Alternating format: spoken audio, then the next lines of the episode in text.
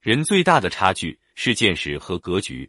庄子在《逍遥游》里说了一句很精辟的话：“夏虫不可语于冰，井蛙不可语于海。”这句话的意思是说，夏天的虫子不可能跟他们谈论冰冻，是因为受到生活时间的限制；井里的青蛙不可能跟他们谈论大海，是因为受到生活空间的限制。这个限制就是见识和格局。不同的人有不同见识和格局，这是人与人之间最大的差距。晚年的曾国藩被朝廷册封为一等义勇侯，谥号文正，赢得了数不尽的名誉。历史上能得到文正这个谥号的人非常之少，一旦获此谥号，必有超越常人的见识和格局，所以他才干了大事。此外，曾国藩在家庭教育方面也很厉害。他的两个儿子都是栋梁之才，一个是著名的外交家，另一个是著名的数学家。曾国藩这么厉害，他凭借的是什么？就是他非凡的见识和格局。办大事以事为主，以财为辅。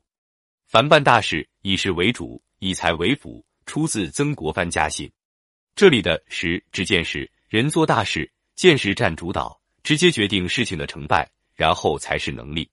历史上有管鲍之交的故事，让人感动的同时，也佩服鲍叔牙的见识。管仲之所以能够位居齐国宰相，干出尊王攘夷、九合诸侯、一匡野天下的重任，这与鲍叔牙的见识是分不开的。据历史记载，管仲与鲍叔牙他们俩一起经商时，管仲总是多分给自己，少分给鲍叔牙，而鲍叔牙对此从不和管仲计较。对此，人们背地议论说。管仲贪财，不讲友谊。鲍叔牙知道后，就替管仲解释，他这样做是由于他家贫困，多分给他钱是我情愿的。管仲三次参加战斗，都从阵上逃跑回来，因此人们讥笑他，说管仲贪生怕死，没有勇敢牺牲的精神。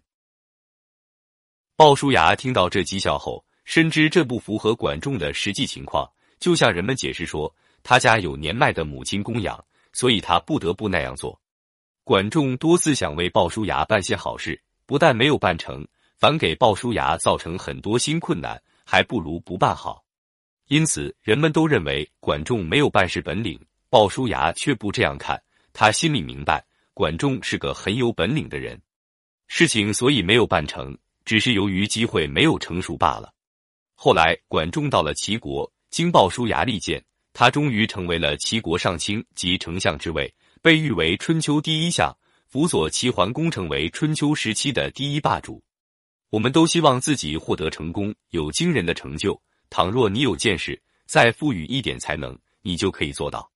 溪流里纳不下江河湖海，一个人的见识和格局，关系着一个人命理运势的高度。成大事之人，一定有深谋远虑的见识，思想先行，行动跟进。才能快人一步，